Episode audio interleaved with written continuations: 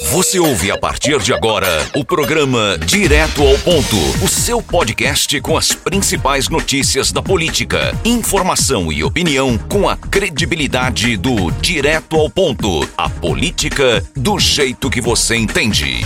Está começando mais uma edição do DPcast, o podcast do Direto ao Ponto. Aqui você fica muito bem informado sobre tudo que acontece na política, sobre os bastidores do poder. Você é só dar o clique, é só dar o play, é só compartilhar e ouvir as notícias do dia Geraldo Moura. O que é que temos hoje para os nossos ouvintes do Direto ao Ponto? Muita coisa, Gilberto Silva. A pauta hoje tá recheada, como sempre, política do Brejo da Madre de Deus. E aqui também em Santa Cruz do Capibaribe, né? Chegamos ao número aí de 100 óbitos, né, devido à Covid. Também, Gilberto Silva, muita polêmica com relação ao projeto de lei encaminhado pelo Executivo do Matadouro Público, por enquanto é público, municipal. Vamos embora que tem moído demais hoje. Tem moído e a gente já começa falando do brejo da Madre de Deus, da cidade vizinha de Santa Cruz do Capibaribe, para falar dele, do Sidney Lima, o comunicador Sidney Lima, ele que vem se mostrando ser a principal voz da oposição ao governo do prefeito Roberto Asfora, viu? O Sidney Lima, ele tá atuando, Geraldo, muito mais do que vereadores de oposição lá da cidade, inclusive, hum. não tenho notícia nenhuma sobre atuação nenhuma de nenhum vereador de oposição do Brejo da Madre de Deus. Pois é, Gilberto Silva, depois da derrota nas urnas, o Sidney Lima, né, que foi secretário de comunicação, foi secretário de articulação institucional lá no Brejo, parece ser uma voz solitária aí, ele vem carregando nas tintas, vem batendo pesado, Gilberto Silva, e as principais críticas que o Sidney levanta é com relação justamente aí à guarda municipal que hoje né, segundo o Sidney, trabalha com horário fixo.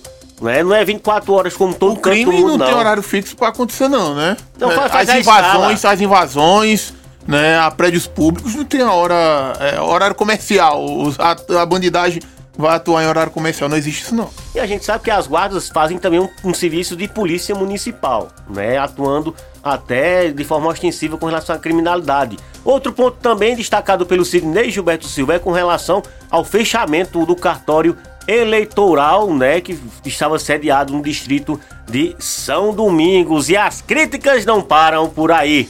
É, os 100 dias o, a data aí dos 100 dias de gestão, não é comemorado por todos os prefeitos.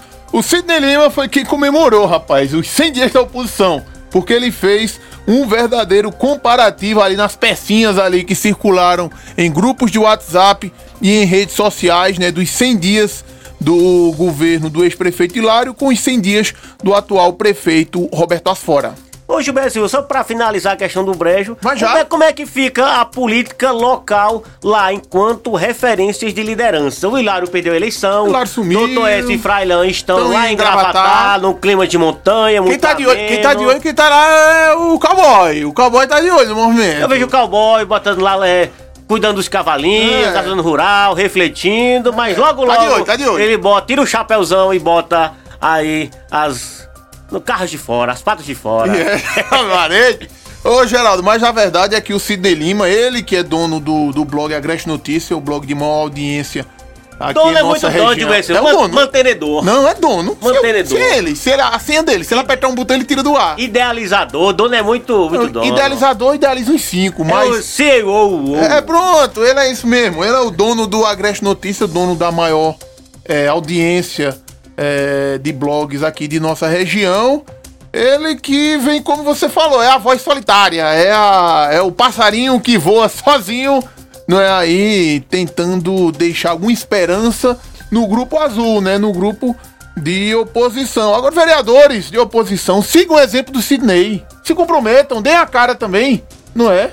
Porque como tá, o Sidney tá muito bom também, porque ele tá de olho em 22. Pelo, pelos movimentos, já vejo aí o Sidney Lima com cara de pré-candidato em 2022, Geraldo Moura. Em 22? Sim. Em 22 tem candidatura, Gilberto. Não é prefeito, não? Pra deputado federal. Ah, não, eita, não, não, não. É 24. Sidney, 24. senador da República. Não, não, é 24, é 24, é 24, é 24. Eu errei, eu errei. Inclu- Inclusive, acho que na, na coluna do blog eu coloquei dia 22. É 24. Vou corrigir agora. É 24, 2024. Cid Lima, pré-candidato a alguma coisa. Que depois a gente volta a essa pauta que tem a questão das emancipações. Tem muita gente com esperança ainda Não, de São não, Domingos não, não, não, não, não, deixa eu falar. Mas vai pra frente, mas tem novidade nisso aí. tem nada, tem mas enquanto isso, aqui em Santa Cruz do Caparibe, Gilberto Silva, chegamos ao número triste aí de 100 óbitos né, causados pela Covid-19, né, uma pandemia que infelizmente vem crescendo aí, Gilberto Silva, apesar da questão da vacina, mas a gente sabe que a culpa, justamente, principalmente, é de cada um e também cai sobre nós essa responsabilidade de usar máscara, é, respeitar os protocolos de segurança, mas infelizmente, 100 famílias aqui no município estão de luto. Exatamente. Infelizmente chegamos a esse número, número, né, uma marca aí, né, sem, sem óbitos. E a vacinação, meu amigo, a vacinação é a única esperança que a gente tem para tentar voltar à normalidade. Mas como você disse, a gente reforça aqui, continuem usando máscara, né, continuem é, é, é, fazendo distanciamento social, né, higienizando as mãos. É a única forma da gente é, passar por isso, né? Passar por isso o mais rápido possível, né? Acho que já está nos 60 anos, né? A vacinação já está na faixa dos 60 anos. E Geraldo Moura, é, a Prefeitura de Santa Cruz Caparibe enviou nota sobre a paralisação das, das barreiras sanitárias nas entradas da cidade. Não é? Segundo eles, a, a medida era apenas educativa, que em 30 dias estavam lá servindo de forma educativa para dizer às pessoas que tomassem mais cuidado aí com o coronavírus, os carros que passavam por lá, né? As barreiras seguem nas feiras, não é? Mas as, da entrada, da, as das entradas da cidade, elas estão paralisadas. Será, Gilberto Silva, que essa justificativa aí é plausível, né? Que era uma questão só educativa? Ou porque tem muita gente da oposição de olho nos valores das megaestruturas que foram colocadas nas entradas da cidade? Ou não tem nada a ver uma coisa com outra? Ô, Geraldo, é, é, educativo, beleza. Mas pronto, era, era o tipo educativo que assustava. O camarada vinha e dizia, "Tipo, porra, olha, o coronavírus ainda não foi embora. Vamos aqui botar máscara, se ajustar, né? Tomar, tomar cuidado, não é? Porque quando você chegava, a- como você bem falou, na mega estrutura montada, ela causava impacto. Causava impacto aí pra, pra população, não é? Eu acho uma pena ter paralisado. Poderiam fazer sem a mega estrutura, né? Uma tendazinha, básicazinha ali, com os cones, desviando o pessoal ali, eu acho que é- já era mais do que suficiente, Geraldo. Pois é, Gilberto Silva, aí seguindo aqui em Santa Cruz do Capibaribe, hoje teve reunião, sessão ordinária na casa José Vieira de Araújo, só que de forma online, online, como diria o Alberto Xavier. E um projeto entrou na pauta hoje para apresentação, Gilberto Silva, que é o projeto de lei justamente que visa aí, né, a concessão do uso do solo, né, nomes jurídicos bonitos, para privatização do matadouro público municipal. Teve votação? Não teve? Foi só apresentação? Qual foi o desdobramento Ah, desse foi- projeto? O projeto foi apresentado, né? Inclusive você pode dar uma olhadinha aí na pauta aí, só pra confirmar.